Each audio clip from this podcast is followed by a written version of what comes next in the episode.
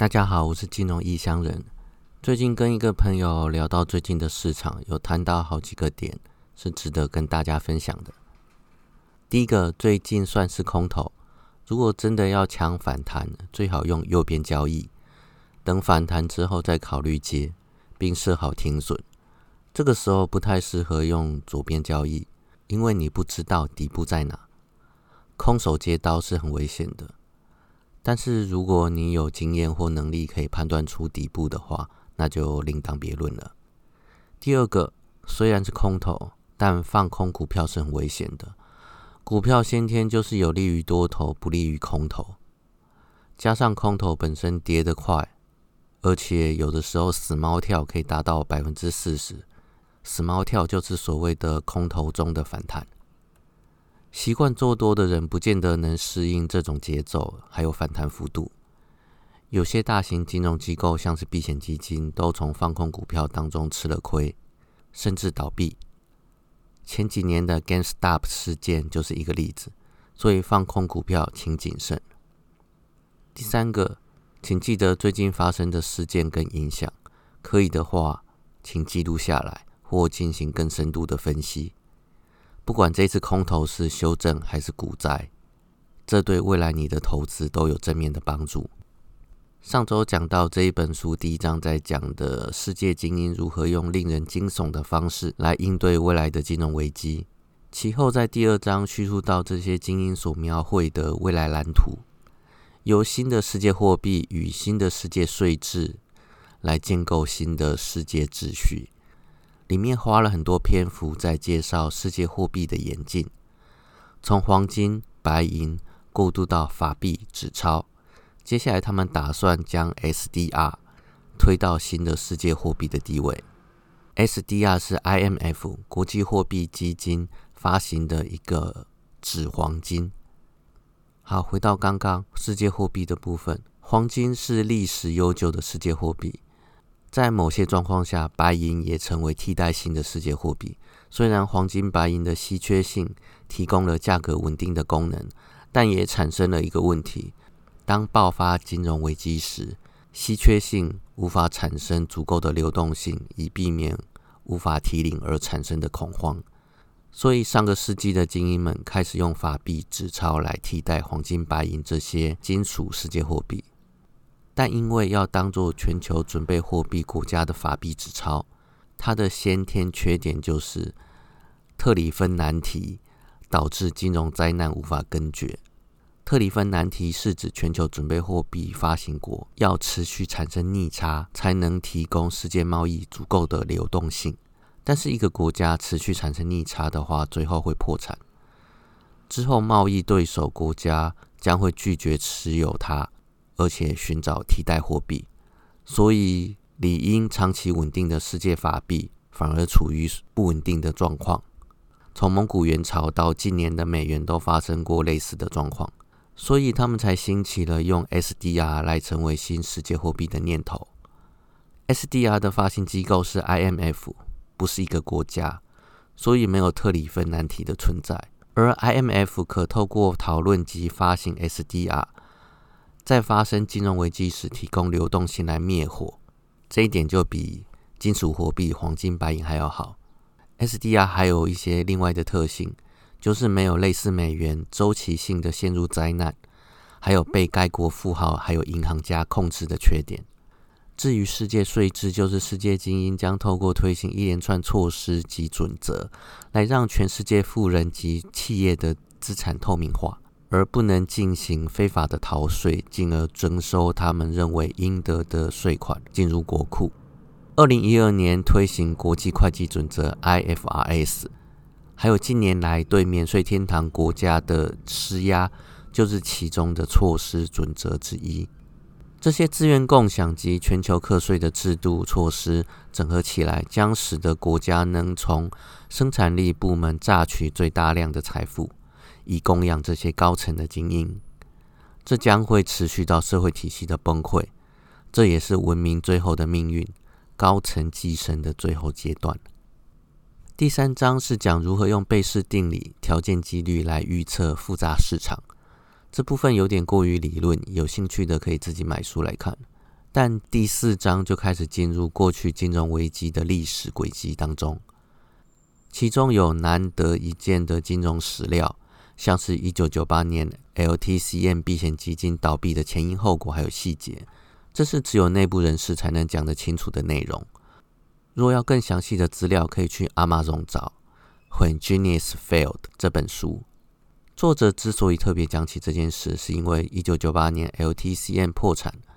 跟二零零八年金融风暴有几个重要因素是完全相同的。这几个重要因素就是过度杠杆，还有衍生性金融商品，最后是依赖过时的风险模式。显然，这个市场还有监管机构都没有从 LTCM 破产中学到真正的教训。更有甚者，当年美国费的主席格林斯潘还有财政部长桑莫斯。支持取消格拉斯史蒂格法案。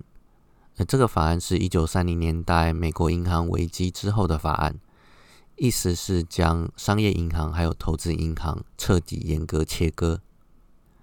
这两位大佬另外还放宽了衍生性金融商品的法规，导致二零零八年金融风暴无法避免。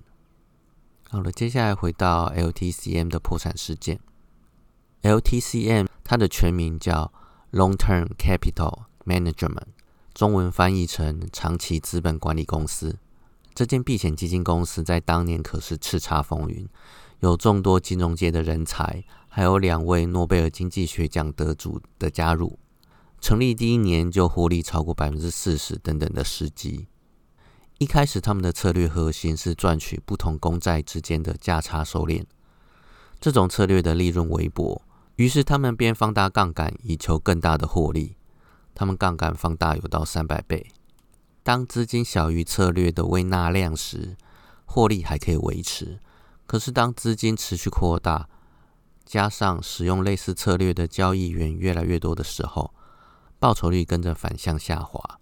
他们便更积极的操作，以便维持绩效。这个是操作越来越大资金时会发生的宿命。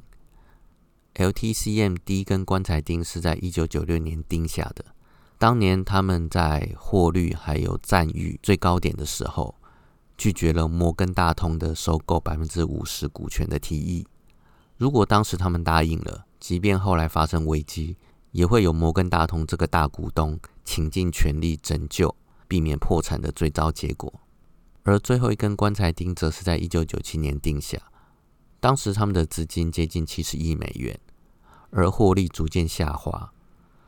合伙人意识到，如果将原始投资人的份额买入，自己就可以得到更多的获利。这个计划包含了两个部分：一个是强迫原始投资人赎回资金，将资本降低到四十亿美元；第二个部分则是说服瑞士银行卖给合伙人一项价平的买权。这个选择权容许合伙人从一九九七年到二零零四年之间的任何时候，他们可以支付十亿美元买进该基金，外加从售出那天开始起算的十亿美元获利，等于是让合伙人拥有了十亿美元未来的获利。但是很奇怪的，这项选择权只有避险未来的获利，而没有避险未来的损失。之后发生了亚洲金融风暴，各国投资人开始不信任新兴市场汇率政策，导致恐慌蔓延。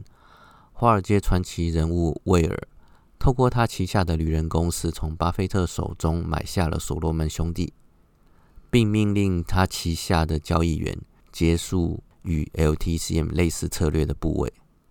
这些都是一片一片的雪花，然后雪崩发生了。一九九八年八月十七号。周一，俄罗斯国内国外债券双双违约，而且还贬值卢布跟美元的汇价。到这个时候，每个人都想把钱拿回来，金融危机发生了。而 LTCM 的一百零六种策略，全部都依赖流动性给当时需要它的交易对手，于是亏损开始急速扩大。从八月十七号开始的两周，LTCM 已经损失了二十亿美元。占当时资本的百分之五十，濒临倒闭。此后，虽然合伙人们想办法筹措资金，但却被高盛趁火打劫，偷走 LTCM 的策略机密，而后与 AIG 和巴菲特谈一个让巴菲特不费吹灰之力就能获利的交易，条件是必须开除 LTCM 的每一个人。这笔交易在最后关键时刻联络不上巴菲特而破局，而这个期间，费德与财政部在进行华尔街财团们对 LTCM 的纾困进程。然而，身为财团之一，而且是 LTCN 的初级经纪商贝尔斯登，他的高层打电话到 LTCN，表明要退出纾困，放手让 LTCN 倒闭。